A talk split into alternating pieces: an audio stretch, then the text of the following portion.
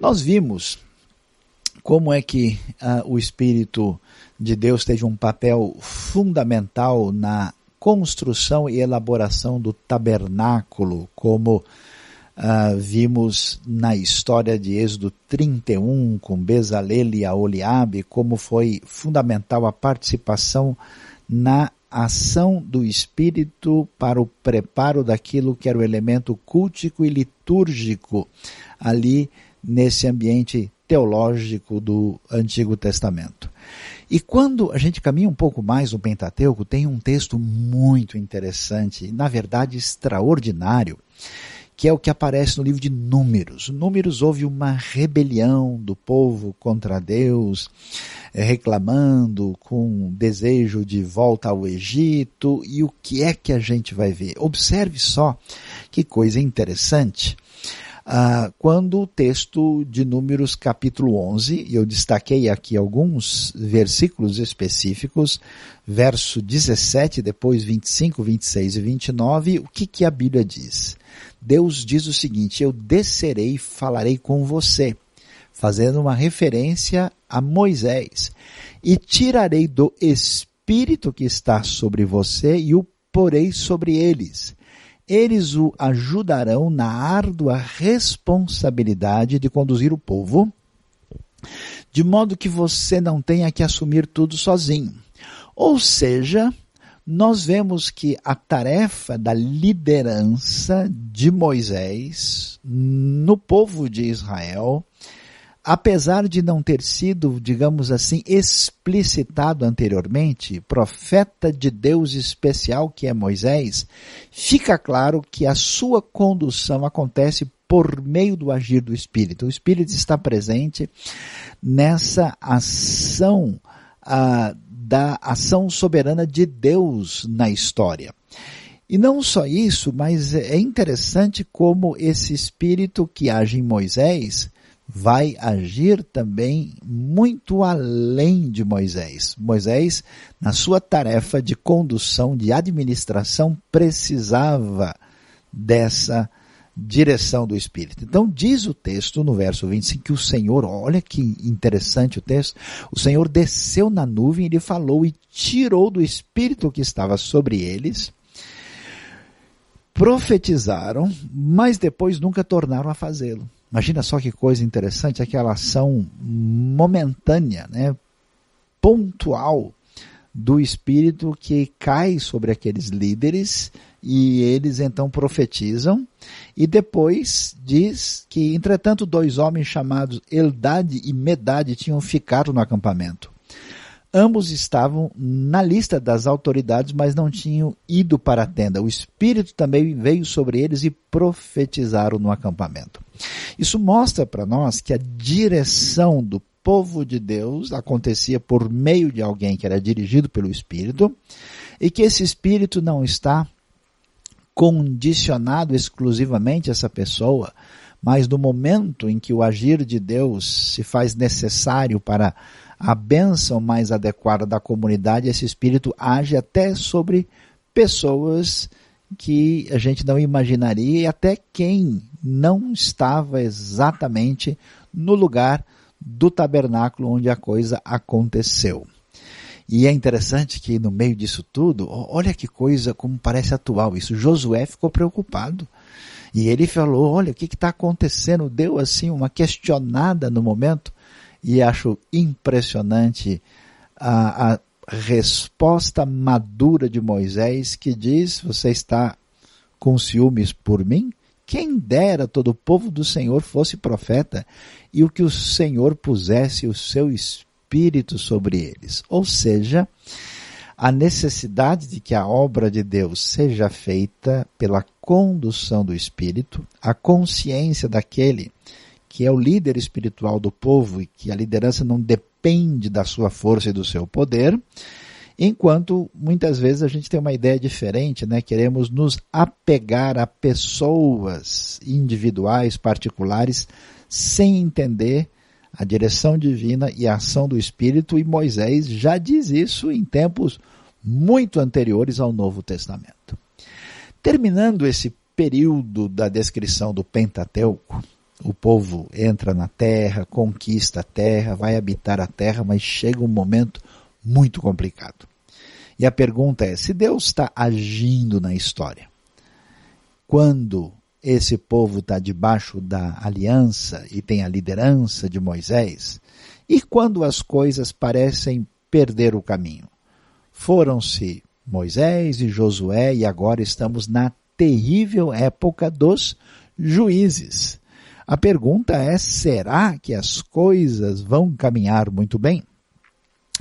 Dê uma olhada, a gente tem na Bíblia o que a gente pode chamar de sete ciclos que aparecem em juízes, né?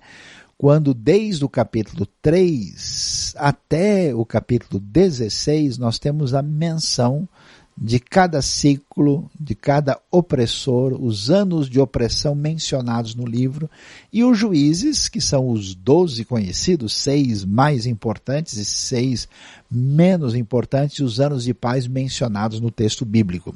A gente conhece, sem dúvida, aí as histórias de Gideão, de Débora, Baraque, de Jefté, de Sansão, mas conhece pouco sobre Sangar, sobre Tola, Jair, Ibzan, Elon, mas eles fazem parte desse contexto. É interessante que a Bíblia vai dar uma atenção especial a atuação do Espírito no ambiente dos juízes. Veja só que quando nós temos esse momento de absoluta apostasia do povo, opressão dos inimigos que vêm para destruir Israel, o que que nós vemos Deus agindo e acontece como esse juiz que na verdade é uma espécie de líder tribal, ele é mobilizado pelo poder do Espírito.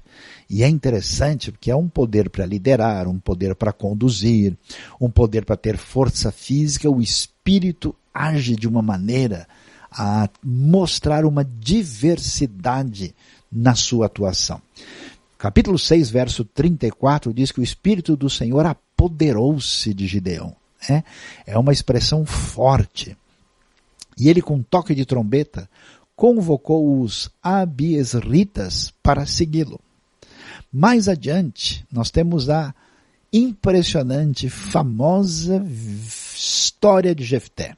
Gideão venceu os midianitas.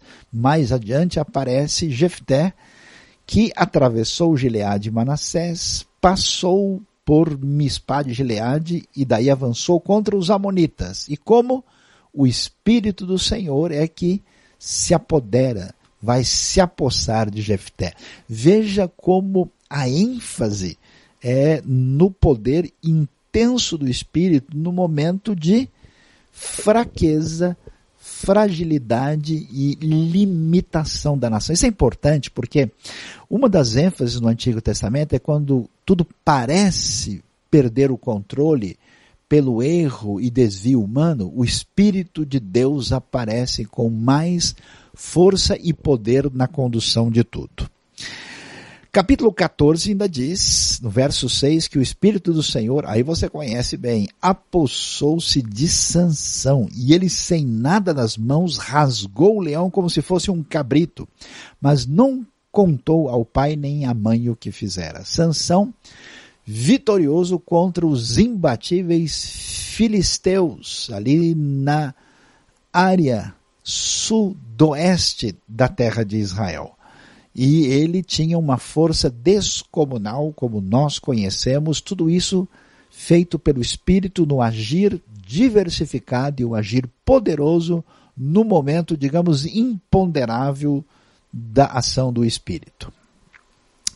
Quando a gente está terminando a época dos juízes é interessante, porque começa a aparecer aí a referência ao movimento profético de Israel. E nós vamos ter vários tipos, são muitos os profetas de Israel. E por que, que o profeta é interessante? Porque o profeta é o homem do Espírito. O profeta é mobilizado. Se você observar bem, preste atenção comigo, você lembra o culto que era feito no tabernáculo? Quem que estava lá para receber aqueles que vinham a trazer os sacrifícios? O sacerdote e o sumo sacerdote. Veja bem, não havia um profeta. Veja que o profetismo não estava no centro dessa relação cultica litúrgica. No entanto, quando essa expressão de fé entra em crise, o que, que acontece? Deus, com seu poder, pelo seu espírito, age e incomoda certos indivíduos que vão fazer toda a diferença e eles são os profetas. O primeiro grupo de profetas são os profetas que entram em êxtase. Por isso são chamados estáticos. Atenção, hein? Estático com um X. E eles aparecem com os seus grupos. Alguns estudiosos falam da escola dos profetas no Israel antes do começo da monarquia, antes da época de Saul e de Davi. Depois você vai ver um outro grupo de profetas, aqueles que são conselheiros na época do reino unido no tempo de Davi e Salomão. Dois nomes de destaque, especialmente na época de Davi, são Natan e Gade. Depois, quando o reino se afasta de Deus e se perde completamente, os profetas surgem como defensores da fé no Senhor. Quando o reino está dividido e entrou em apostasia, os destaques são Elias e Eliseu. E finalmente nós temos profetas que deixaram os livros escritos na Bíblia, os profetas literários, aquilo que é chamado de profecia clássica. Os profetas, os homens do Espírito na história de Israel. Olha que coisa interessante. As palavras do Antigo Testamento para se referir a esse homem do Espírito, a primeira era a palavra Navi. O Navi ah, era o indivíduo que fala em nome de Deus, movido pelo Espírito. Né? Os estudiosos falam aqui é que era uma palavra paralela de uma língua chamada acadiano que significava borbulhar, efervescer, porque o profeta é tomado pelo Espírito. E junto com eles surgiram também a figura daqueles que eram chamados das pessoas que tinham visão. E eles são muitas vezes traduzidos por vidente, mas não vidente no sentido popular que a gente tem hoje. São pessoas que eram atingidas pelo poder do Espírito e tinham visões do Senhor, chamados de Roé ou José. 1 Samuel 9,9 você vai encontrar informação que ah, o profeta era chamado de vidente, mostrando como essa era uma realidade. E entendendo isso um pouco mais, a gente vai agora nesse período de transição, quando a gente sai da época dos juízes para o início da monarquia de Israel, que começa no século 11 a.C., na época de Saul. E o que, que a gente vê lá? Olha que coisa interessante. Depois dessa aula, você pode ler com atenção 1 Samuel 9 e 10 para você entender esse momento do profetismo iniciante no Israel antigo. Diz o texto que chegando em Gibeá, um grupo de profetas o encontrou, fazendo referência ao rei Saul. O Espírito de Deus, olha lá, se apossou dele e ele profetizou em transe no meio deles. Aí você observa que essa manifestação do Espírito era uma manifestação forte. O verbo hebraico ele é ali até diferente na sua expressão, por isso essa tradução como ela aparece, e mostrando esse agir do Espírito não só diversificado, com variação na sua forma, atuação de poder diferente e para propósitos e com usos que às vezes a gente não está tão imaginando que funciona assim. Isso é importante para a gente ver o agir completo de Deus. A ação de Deus na história, a ação de Deus de maneira diversificada e o seu enfoque específico com o seu poder e domínio por meio do seu espírito em situações improváveis. Um pouquinho mais para frente, depois de Saul ter perdido a bênção do Espírito de Deus, nós vemos a história caminhar na direção da escolha de Davi, o homem que vai ser chamado segundo o coração de Deus. E olha que 1 Samuel 16 diz: Samuel então apanhou o chifre cheio de óleo e o ungiu na presença de seus irmãos, e a partir daquele dia, o Espírito do Senhor apoderou-se de Davi e Samuel voltou para Ramá. Ou seja, veja que a caminhada da maneira como a história acontece está sob a supervisão do Espírito, tanto naquela trajetória redentiva que a Bíblia vai nos mostrar, como também na própria trajetória histórica do governo e do domínio uh, que nós temos na história de Israel. Agora é o momento de Davi e desde a sua unção, que é enviada de Deus por parte de Samuel, o Espírito do Senhor se apodera, se aposta de Davi. Então aí no momento da monarquia, Saul, Davi, Salomão, o Espírito de Deus presente na ação soberana da história.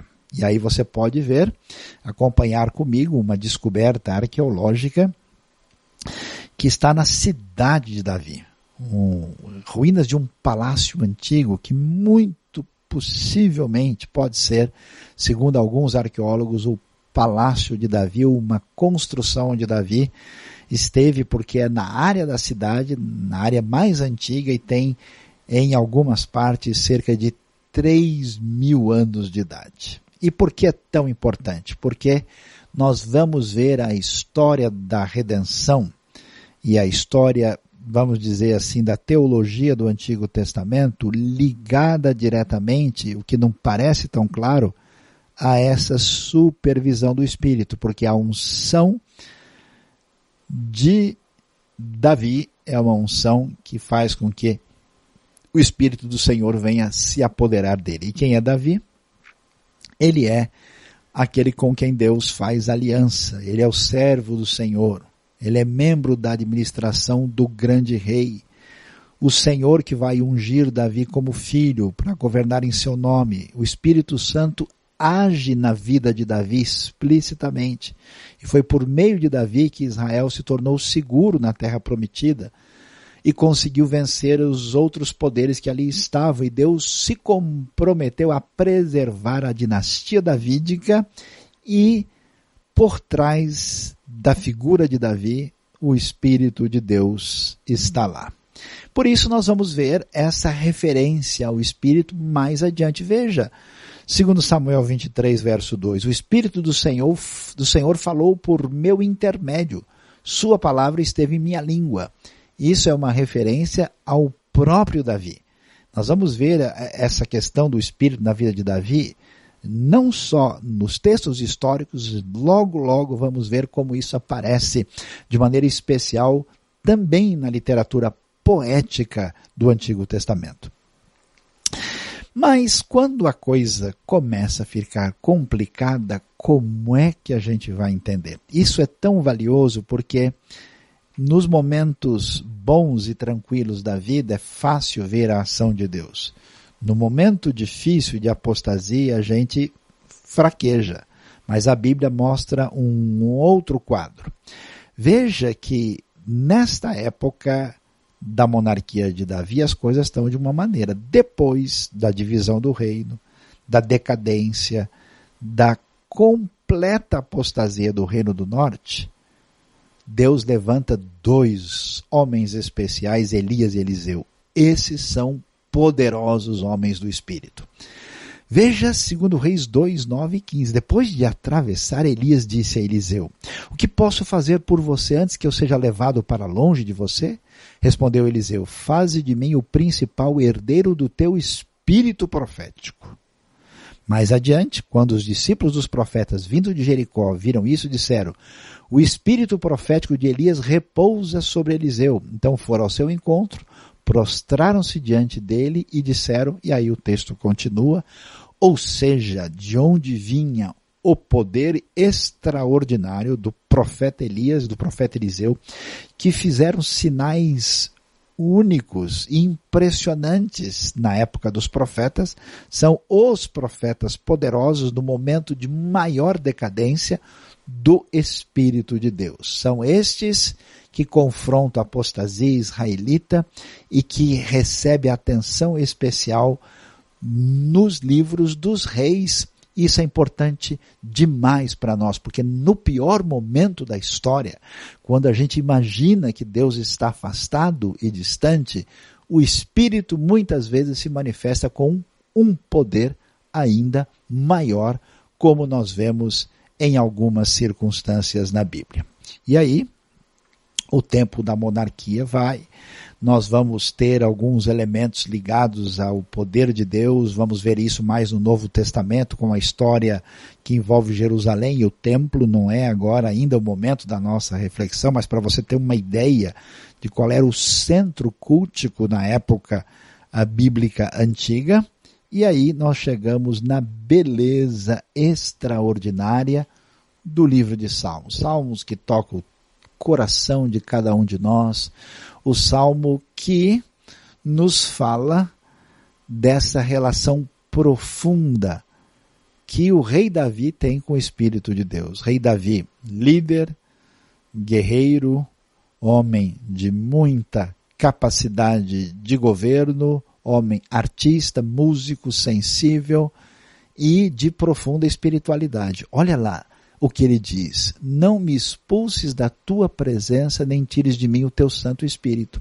Isso mostra para nós que aqui nós temos uma evidência no Antigo Testamento de uma habitação do Espírito Santo, de uma habitação em determinadas pessoas e nem sempre uma presença permanente.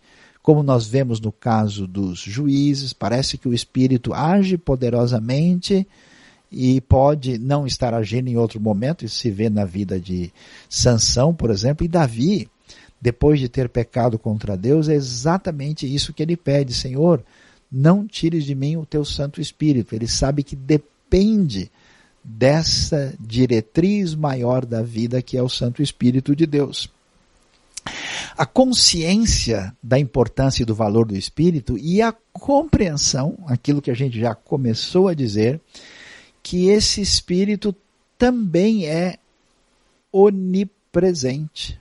Não se trata de um, como se fosse um, um anjo, um espírito mandado de Deus para estar junto de uma pessoa. Não é um mega anjo da guarda, não, porque olha o que ele diz. Para onde poderia eu escapar do teu espírito? Para onde poderia fugir da tua presença? Salmo 139, ele diz: Eu não tenho como, Senhor, fugir de ti. Então, isso mostra o espírito na sua condição que pertence somente à divindade. E aí é muito bonito ver o Salmo 143, verso 10, que diz: Ensina-me a fazer a tua vontade, pois tu és o meu Deus que o teu bondoso espírito me conduza por terreno plano.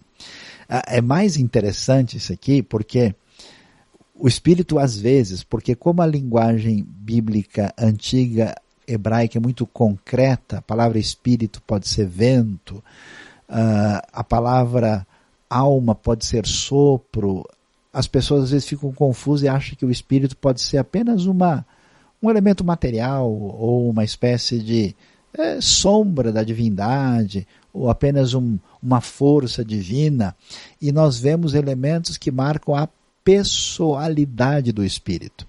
É o teu bondoso Espírito venha me conduzir por terreno plano. Esses elementos que introduzem uma ideia de pessoalidade amadurecerão em plenitude quando chegamos à compreensão maior de tudo na revelação neotestamentária. E aqui é importante nós olharmos a essa atuação na história do Israel antigo, vendo aqui o que acontece com a história da fragilidade, especialmente do reino davídico que se desdobra em Judá. Vimos o que acontece na decadência do Reino do Norte com Elias e Eliseu, e esse reino é destruído pelos assírios em 722. Aqui você tem um pouquinho da história que levou Judá à decadência, à crise completa. Que crise é essa? Chegada dos babilônios. O reino tinha sido dividido lá em 931, o reino do norte caiu no ano 722 e depois os babilônios derrotam os assírios em 612. aí começa a guerra, as pessoas são deportadas, eles vão em três grupos, em 500, 605, 597, 586, e a pergunta é, no auge da crise, Reino do Norte destruído, Reino do Sul anunciada e chegada à destruição, quem vai trazer a palavra de orientação e a revelação divina? Os homens do Espírito. Impressionante como isso não está claro para tanta gente. E aí nós temos dois grupos de profetas aqui que merecem atenção. No século VIII, destaque para Isaías, Oséias, Miqueias e Amós. No século VII, aí na transição para o sexto, Naum, Sofonias, Abacuque, Jeremias, Ezequiel, Joel, Obadias. Temos outros ainda, não estou nem incluindo todos aqui.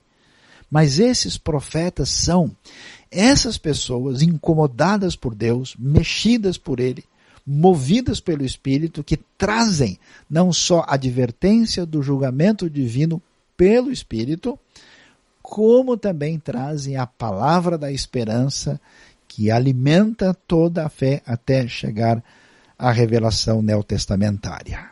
E o destaque especial valioso para falar do Espírito está em alguns profetas em quem nós devemos prestar atenção. E aqui começamos falando de Isaías, mas não somente dele, mas de outros profetas muito especiais. Veja lá.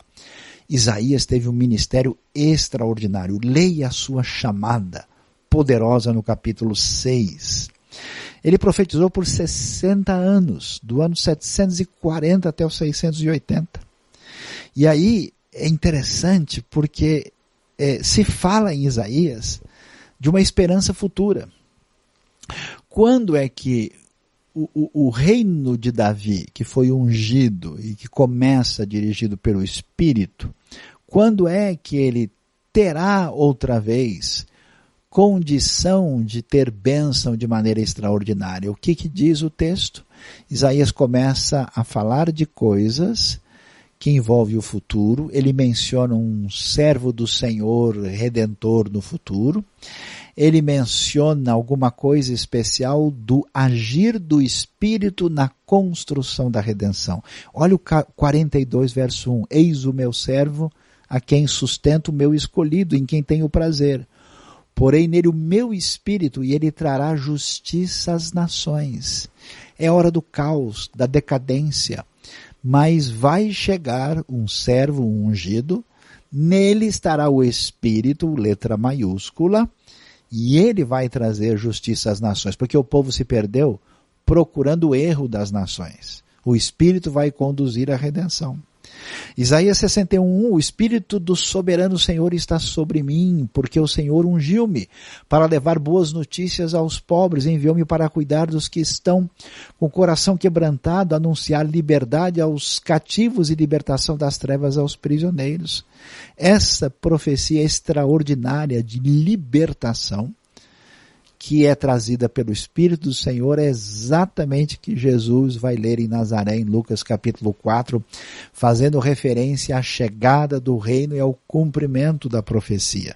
Então veja como o Espírito conduz a trajetória na direção da redenção. E isso é tão interessante que é, a presença desse Espírito de Deus, ela, ela assusta as pessoas do mundo pagão. Quando José estava no Egito, lá em Gênesis 41, o faraó diz, olha, o espírito dos deuses está com ele. Quer dizer, como é que eu vou descrever o que eu percebo na pessoa desse indivíduo de um povo que eu não conheço? E olha o que é dito de Daniel na Babilônia, na ocasião em que ele está lá entre babilônios e depois persas. Diz o texto, soube que o espírito dos deuses está em você, que você possui percepção, inteligência e uma sabedoria fora do comum. O poder do espírito, que não só tem força como sanção, nem só traz profecia com aquelas manifestações diferentes, não só traz conselhos sábios, como acontece com Natan e Gad, não só convoca ao arrependimento e traz uma palavra de repreensão, não só traz esperança, mas uma sabedoria que é maior do que as pessoas podem esperar. Agora, se tem alguém que deixa a gente assustado, quando a gente fala sobre o Espírito do Senhor é Ezequiel. Eu sei que você não anda lendo Ezequiel muitas vezes nos últimos dias. Ezequiel é complicado, tá lá no fim. Onde é que tá mesmo? Vamos procurar? Pois é, não, tudo bem, a gente conversa depois. Vamos lá. Mas o Ezequiel é interessante porque o livro é forte demais. Ezequiel pega aquele período já que o povo já está na Babilônia. E eles estão preocupados para entender o que aconteceu e qual vai ser a esperança. Então Deus mostra a glória de Deus se afastando do templo, de Jerusalém, da cidade, da terra, para depois retornar na redenção futura. E tudo acontece como? Pelo poder do Espírito. Nossa, o Espírito é muito forte em Ezequiel. Coloca ele de pé, ele leva para um lado, para o outro. Olha só alguns textos. Enquanto ele falava, o Espírito entrou em mim e me pôs de pé e ouvi aquele que me falava. Uau! Que experiência de Ezequiel. E não só Ezequiel passa por essa experiência, experiência poderosa do Espírito, mas ele profetiza a restauração do povo de Israel por meio do Espírito. No capítulo 36, que está muito ligado com aquela ideia da nova aliança, de Jeremias 31, com a conexão daquilo que Deus vai fazer para que o coração dos homens se voltem a Ele, com isso envolvendo os israelitas e as nações que serão abençoadas por meio do que Deus está fazendo na história deles. Ele diz: Porei o meu espírito em vocês e os levarei a agirem segundo os meus decretos e a obedecerem fielmente às minhas leis. Uau, que coisa impressionante!